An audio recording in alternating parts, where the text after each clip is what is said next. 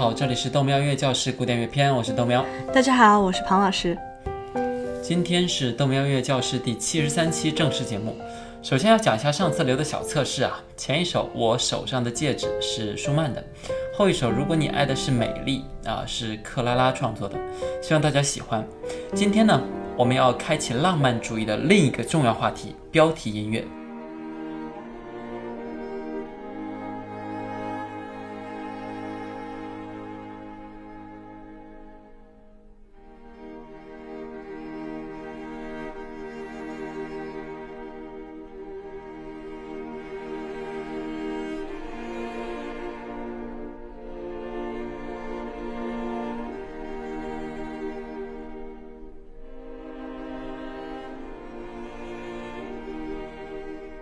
豆苗，我先问你个问题哈，你有没有想过我们人类是如何交流想法的？庞老师啊，突然感觉今天我们要讨论的东西是要上升到哲学层面，当然是通过语言呐。我们现在不就是在和听众交流想法吗？嗨，不要那么狭隘，还有很多种方法啊，比如说文字，像是中文的方块字或者西方的字母，还有数字，都是可以交流思想的。啊，那那你这么说，其实还可以用手语啊，或者一些动作表情啊，比如生气啊，就嘟嘟嘴是吧？开心就笑哈，这些都是人类交流的一种方法。比如还有一些哑剧演员啊，我们看看图一啊，卓别林也在里面，他演了很多电影都是默剧。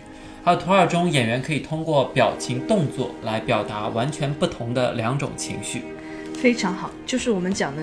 Gesture theory，有时候我们还会用音乐和舞蹈搭配来配着表演的动作，比如说芭蕾舞。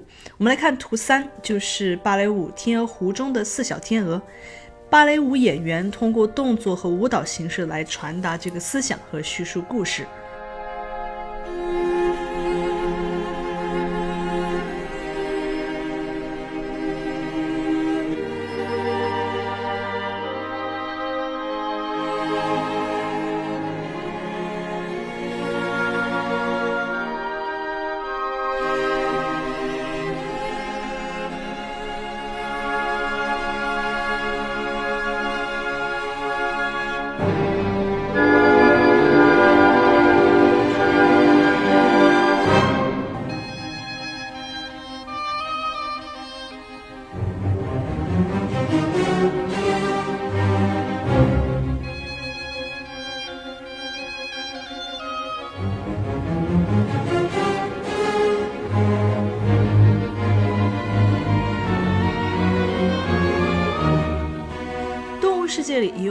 多自己传递信息的方法，比如海豚、金鱼、鸟等等，它们都用声音大部分来表达自己的想法。比如说，它们的声音在我们人类听到的音乐会有相似的地方，但是一般来说，我们人类还是主要用语言来交流。比如我们现在就在和大家交流关于音乐的想法。是的，是的。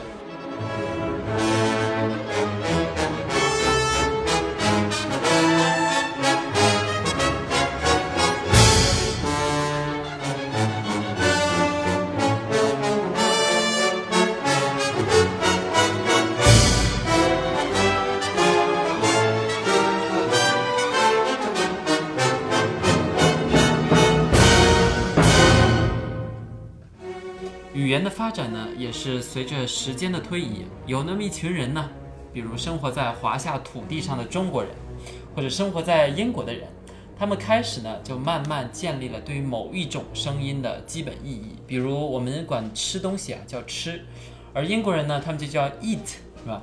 渐渐的呢，人们就把这些词语放在一起，然后就产生了一个完整的句子。只要你了解了这个地方的语言，你就可以听懂这些句子。比如中文的“我喜欢吃饺子”，英文就是 “I like to eat dumplings”，对吧？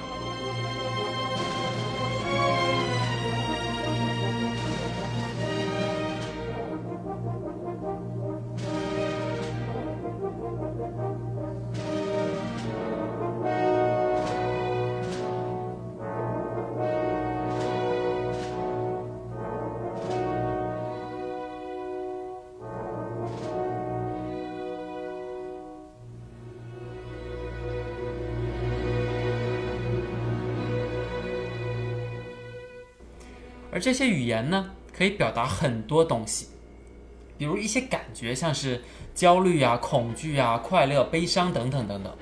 而我们这几年讨论的古典音乐，他们也会表达焦虑、恐惧、快乐、悲伤这些情绪。当我们开始建立对于音乐共同的理解的时候，这些音乐啊，其实也可以跟我们表达一些东西。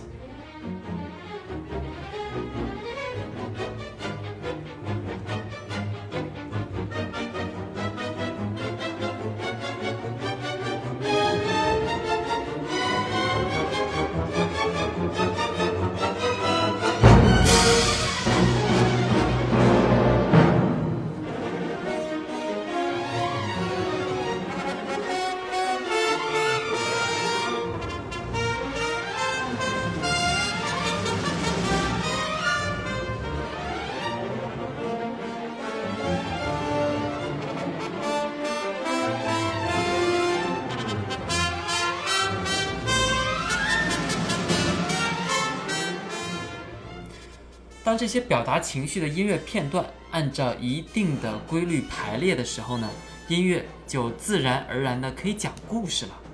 这个故事可以是关于英雄的故事，也可以是一个悲伤的故事，也可以是一系列事情的集合，比如我们对于大自然的一个感受。当然，这种各种各样的故事也好，事情也好，单纯的被乐器演奏出来的时候，我们就把它称为标题音乐 （programmed music）。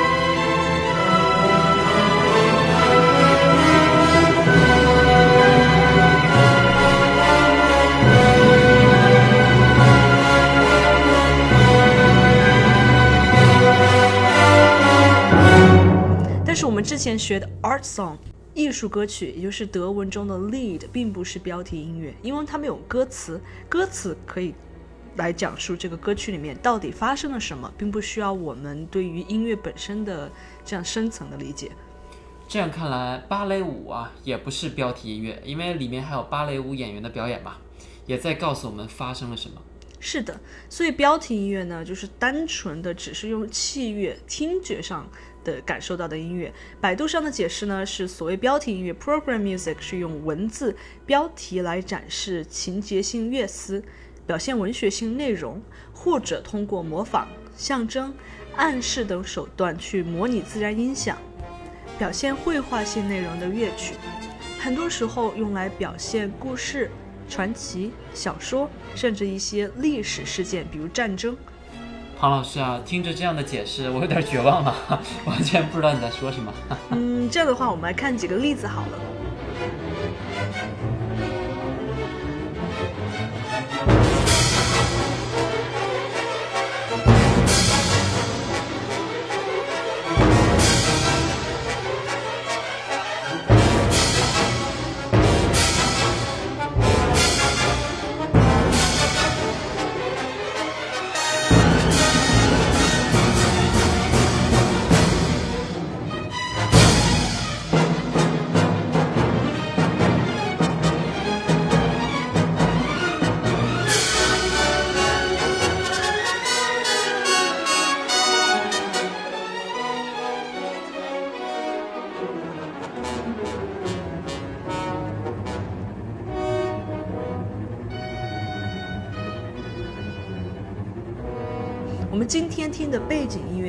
是一部标题音乐——柴可夫斯基幺八幺二序曲。它就是为了纪念一八一二年库图佐夫带领俄国人民击退拿破仑大军的入侵，赢得法俄战争的胜利。以下这段文字呢，也是摘自百度。这首序曲除了运用正常管弦乐编制以外，还动用了军鼓、大炮、钟等各种声音。在序曲的结尾处呢，还另外加了一支军乐队，以以达到这种热闹啊和生动的这种效果。这首序曲在第一次上演时，钟鼓炮齐声轰鸣，配合乐团的演奏，一令参加典礼的公众大为激动。反正大家需要赏析的话呢，我把赏析配在文字后面啊，大家可以边看赏析边重新听。但我们今天主要讲的是理论。好，作为多妙音乐教授的老粉丝了，大家看看后面的这个赏析里面的东西，就会有更深的理解。这点呢，我不担心，大家都是超有才的，听了好几遍的听众也是有很多。我也是从头到尾听了一遍那个一八一二序曲啊，对应着赏析呢，很容易听懂。我将音乐放在了节目的结尾，喜欢的小伙伴可以一直把它听完。除此之外，我们再推荐一首柴可夫斯基的《罗密欧与朱丽叶幻想曲》，我们也用在了今天的背景音乐里面，大家可以听听。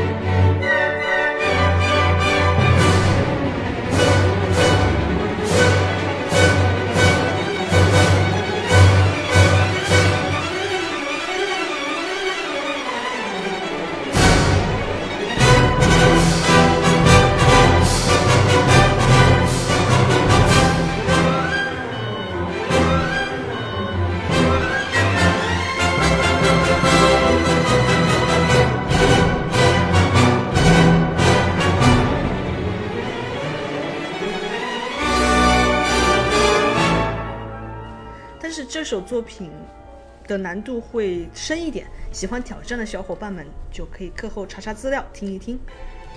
最后一首推荐给大家的是门德尔松的《仲夏夜之梦》序曲。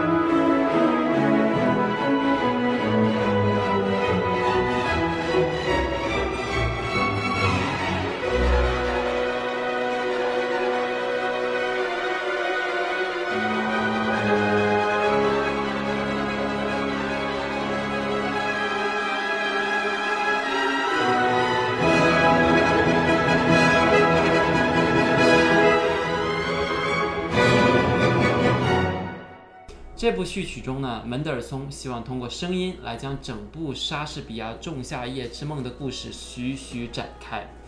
其实简单来说啊，就是一开始有一群小精灵啊，在大晚上的出来溜达玩儿，然后回家又去睡觉的故事。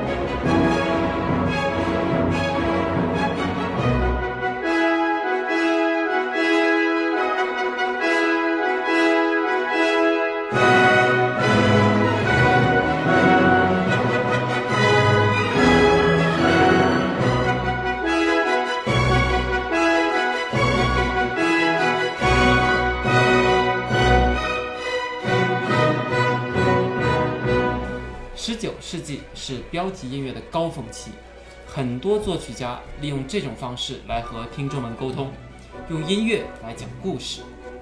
李斯特曾经对于标题音乐有一个很有趣的评价，他说：“标题音乐避免了听众以错误的方式来理解音乐，从而给听众提供了正确又富有诗意的理解音乐的方法。”不过，也不是所有的作曲家都对于这个标题音乐的形式趋之若鹜。比如约翰·勃拉姆斯就是个例外，他一生中从未写过一首标题音乐，也并不希望自己的音乐就是用标题去讲述故事。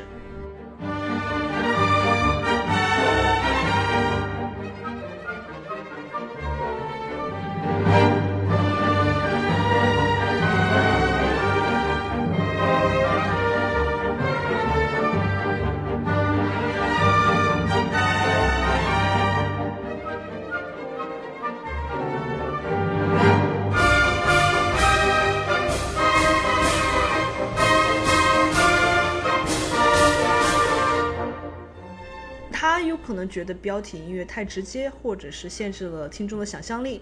不管怎么样，勃拉姆斯只希望通过音乐本身去和听众交流这个感受。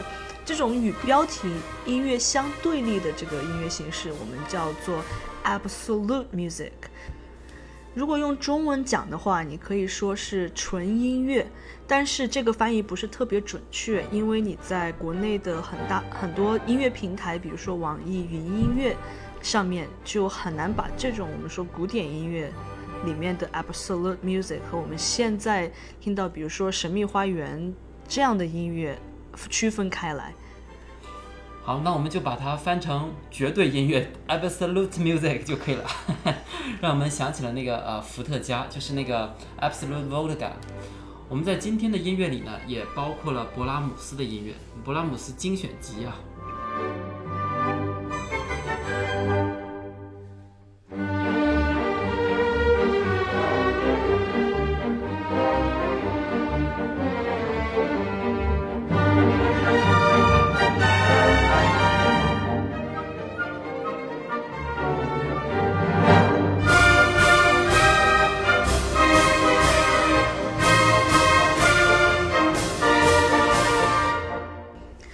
接下来几期节目都会把重点放在标题音乐上面，我们要来看看标题音乐是如何一点一点发展壮大的。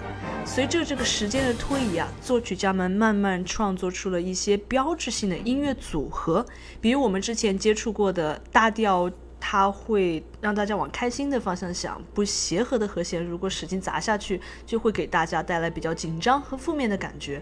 还有我们之前接触的其他一些，都会在音乐中表达各种各样不同的意义。所以根据这些情绪，我们只要好好的安排整个顺序，就可以讲述一个流畅的故事。人们是什么时候开始运用音乐来理解一个情景的呢？尽管十九世纪可以被称为标题音乐的世纪，但其实啊，早在这个之前就有标题音乐的例子。如此一来呢，我们又要回到文艺复兴时期的牧歌 Madrigal，第二十三期豆苗音乐教室啊。那个时候的人们努力在用音乐来表达文字里面的意思。从那个时候开始啊，音乐就开始一点儿一点儿的产生了自己的语言。如果你要从语言的进化方面来看这个问题呢，你可能都可以写一篇音乐语言进化的论文了。而十七世纪巴洛克时期，这种音乐语言开始变得越来越被人们所接受，即便不需要歌词，人们也能听懂音乐带来的含义。不知道大家还记不记得啊？很早很早以前，我们讨论维瓦尔第四季协奏曲的时候，豆喵音乐教室第三十一期和三十二期就提过这个。我们今天就再用一个小测验来考一考，当年维瓦尔第就是用音乐创造出了各种各样的自然情境，然后将它们按照一定的规律去排列好，然后来讲述关于某个季节的故事。我们今天截取的就是维瓦尔第《春》里面一些描述自然景象的音乐片段。然后打乱顺序，看看豆喵还有听众朋友们能不能听出这些都是什么情境。我看到了，嗯，庞老师这里有四种情境，分别是暴风雨、小河，还有天气放晴，还有小鸟。是的，那接下来我们就要开始放这四个部分了。我顺序是乱的哦，请大家把答案按照你认为正确的顺序写在留言里面，让我们看一看你怎么样。第一段，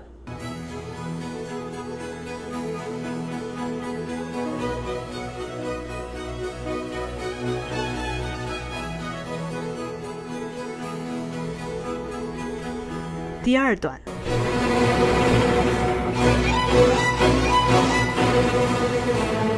第三段，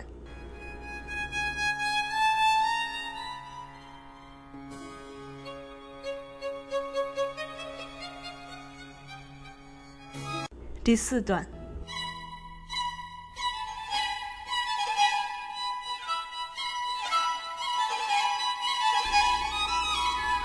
好，请大家把你认为正确的顺序写在留言处，我们看一看。